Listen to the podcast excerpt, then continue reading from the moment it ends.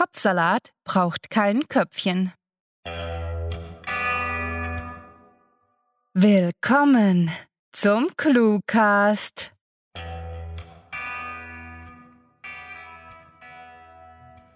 Wir möchten euch herzlich auf der Cluecast Herbstmesse begrüßen. Tretet näher, Freunde, wagt den Ritt auf dem literarischen Karussell. Zieht ihn tief durch eure aufgeblähten Nüstern ein, den Duft nach Kastanien, Süßigkeiten, Zuckerwatte und Podcasts.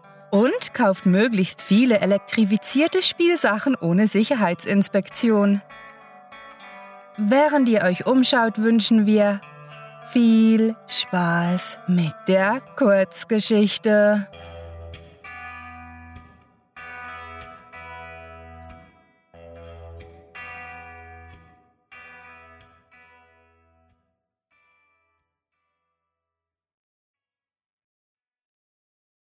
Mein kleiner Stein. Hallo, mein lieber Stein. Was tust du hier unter der grünen alten Holzbank, deren Farbe längst abzublättern begonnen hatte? Vielleicht fällst du mir auf, weil du etwas größer bist als deine kleinen Kieselfreunde und nicht so aussiehst, als ob du in einem Steinbruch malträtiert worden wärst. Nein, du bist weiß gesprenkelt, rund und schön abgeschliffen. Ganz so, wie wenn das Wasser dich über Jahrmillionen hinweg geformt hätte. Zwei vorübergehende Frauen in mittleren Jahren rissen mich mit ihrem Geplapper aus meinem stummen Dialog mit meinem Stein. Sollten sie ruhig. Ich konnte auch noch später mit meinem besten Freund sprechen. Die eine der beiden Passantinnen, die mit ihrem knallroten Mantel markant aus dem Grün des Stadtparks hervorstach, hatte eine komische, schon beinahe quietschende Stimme, und als sie zu ihrer Kollegin sagte, und stell dir vor, jedes Mal, wenn ich aus dem Haus gehe, habe ich Angst, ich hätte das Bügeleisen nicht ausgesteckt. Die andere lachte rau. Man konnte hören, dass sie Kettenraucherin war. Dann musst du halt einen Notizzettel an die Tür kleben, um dich daran zu erinnern.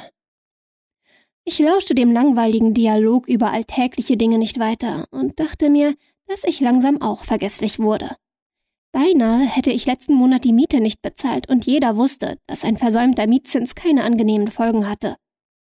Nein, mein lieber Stein, du musst dir um deine Miete keine Sorgen machen. Du liegst einfach da und tust nichts, außer dich ab und an mit mir zu unterhalten. Bevor ihr euch jetzt Gedanken über meinen Geisteszustand macht, nein, ich bin nicht verrückt. Zumindest nicht so, wie man Verrücktheit gemeinhin definiert. Ich sprach bloß gerne in Gedanken mit dem Stein im Stadtpark, den ich vor längerer Zeit entdeckt hatte und den ich seither jeden Tag unter der Bank wiederfand, auf der ich mich nach meinen Spaziergängen niederließ, um mir in Ruhe die Welt und die Menschen anzusehen. Steine sind gute Zuhörer. Man musste ihnen nicht laut sagen, was man dachte, und sie würden immer genau so antworten, wie man es sich vorstellte. Ja, ich weiß. Ein vernünftiger Mensch spricht mit seinem Teddybär oder seinem Spiegelbild, doch ich hatte keinen Bären und mochte mir nicht selbst zusehen, wenn ich sprach. Nein, Steine sind die einzig wahren Gesprächspartner für einen inneren Dialog. Außerdem sind sie nicht so heikel wie Menschen. Man kann gegen sie treten und sie behalten ihre Form und jammern nicht. Man braucht keine besondere Schnittstelle, um mit ihnen zu kommunizieren. Aus unerfindlichen Gründen haben wir Menschen uns im Laufe unserer Entwicklung die skurrile Fähigkeit angeeignet, leblose Dinge als beseelt wahrzunehmen. Ein Mensch-Stein-Interface, wenn man so wollte. Also, lieber Stein, woher kommst du eigentlich? Darüber haben wir uns noch gar nicht unterhalten. Schweigen, natürlich. Er war schon ein sturer kleiner Stein, das musste man ihm lassen. Ach komm schon, du weißt schon alles über meine Verlustangst, da kannst du ruhig ein bisschen kooperativer sein. Nun, langsam aber sicher formte sich ein Bild vor meinem inneren Auge.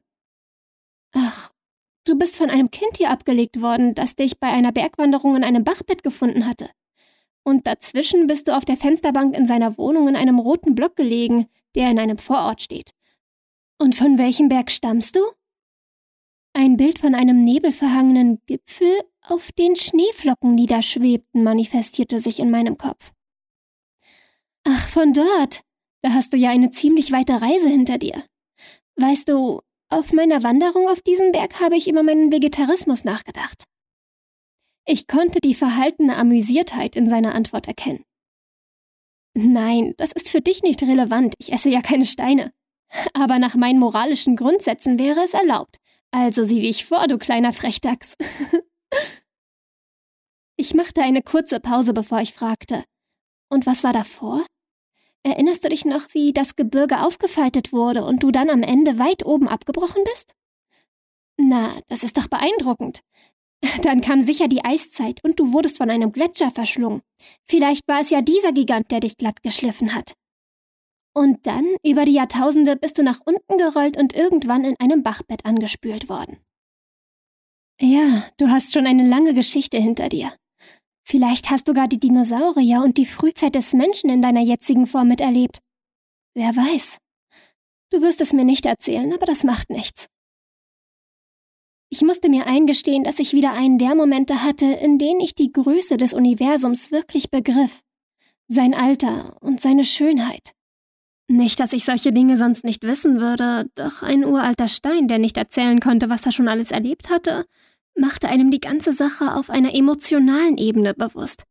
Und man stand bloß staunend und überwältigt da, während sich vor einem die unendlich scheinende Weite ausbreitete.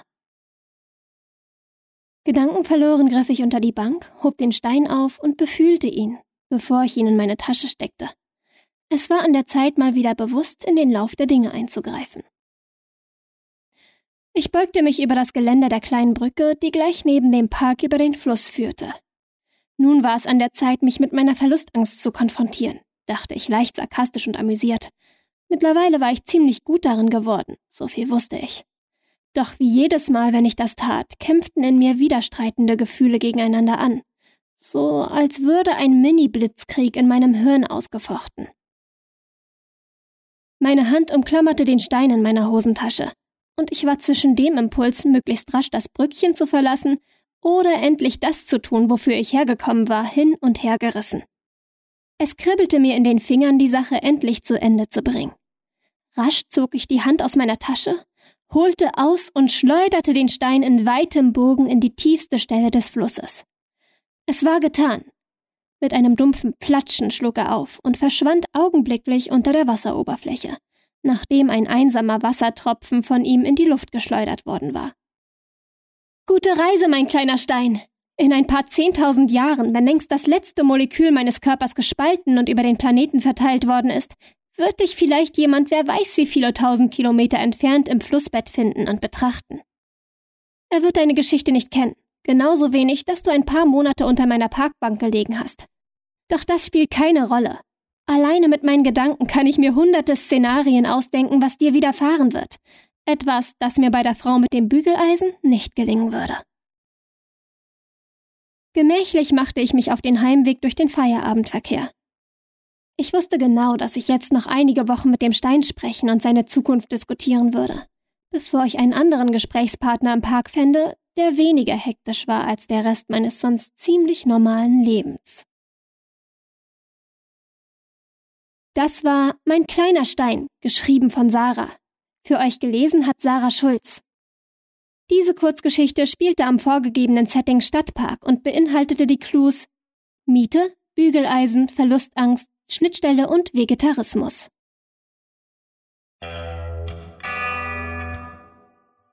Nachdem ihr nun in den Genuss unseres akustischen Fahrgeschäfts gekommen seid, wollen wir euch zum Schlendern einladen und euch die Stände mit den bunten Lichtern zeigen.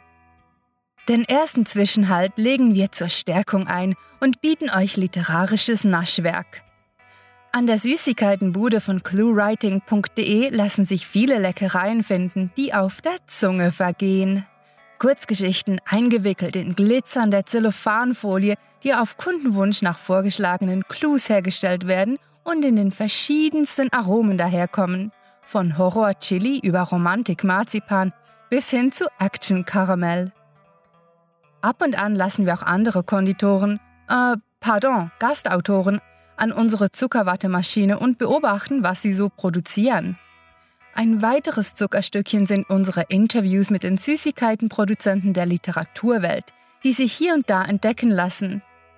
Nicht zuletzt offerieren wir unter dem Namen Inside Clue Writing virtuelle Führungen durch unseren Stand an. Dort könnt ihr unseren Produktionsprozess begutachten und lernen, wie literarische Naschereien entstehen. Zudem empfehlen wir einen Besuch in unserem Museum der Leckerbissen. In regelmäßigen Abständen stellen wir euch unsere Story-Favoriten vor und sind natürlich gespannt, welches eure sind. Wer jetzt den Überblick über unsere Herbstmesse zu verlieren fürchtet, kann selbstverständlich jederzeit den Lageplan zur Hand nehmen und zur Orientierung in unsere Monatsübersicht schmulen. Weil uns jetzt von dem übermäßigen Süßigkeitenkonsum sehr übel geworden ist, dürfen die Bratwürste und Hotdogs nicht fehlen. Die literarischen Häppchen, die wir aufgrund der Überzeugung der einen Autorin auch in ihrer vegetarischen Variante servieren, haben viele akustische Vorteile zu bieten. Hört unsere Podcast-Episoden beim Sprutzeln in der Bratpfanne zu, zweimal pro Woche, denn eure Gehörgänge sind hier die wahren Geschmacksknospen. Nun sind wir mit vollem Magen beim Stand mit den Schals und Hüten angelangt, die vor Erkältung und Heiserkeit zu schützen versprechen. Sie sind von nicht zu unterschätzender Wichtigkeit, denn es gibt Menschen, die ihre Stimme nicht verlieren dürfen, da sie euch sonst keine Stories liefern könnten. Besucht diese Helden des Cluecasts auch auf ihren Seiten und vergesst nicht, dem Echo ihrer Stimmen zu folgen.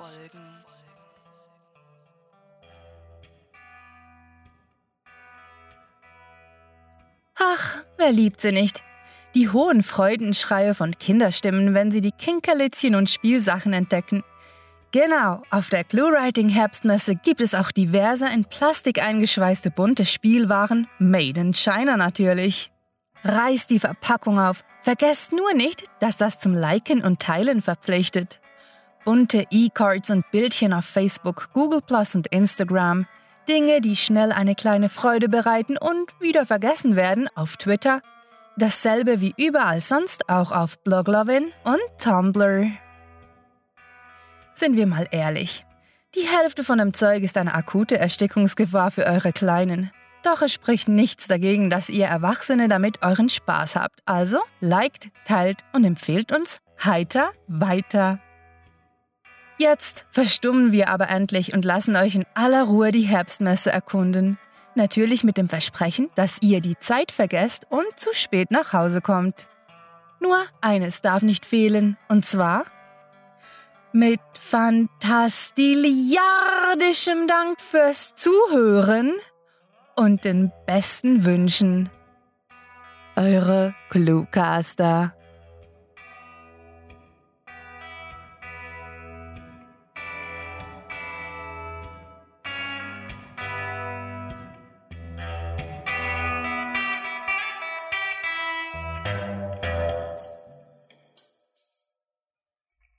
Im Beton der Zimmerdecke Fingerabdrücke eines Handwerkers zu entdecken, der diese vor 40 Jahren hinterlassen haben muss, macht einen zugleich grinsen und lässt einen über die Vergänglichkeit des Seins philosophieren.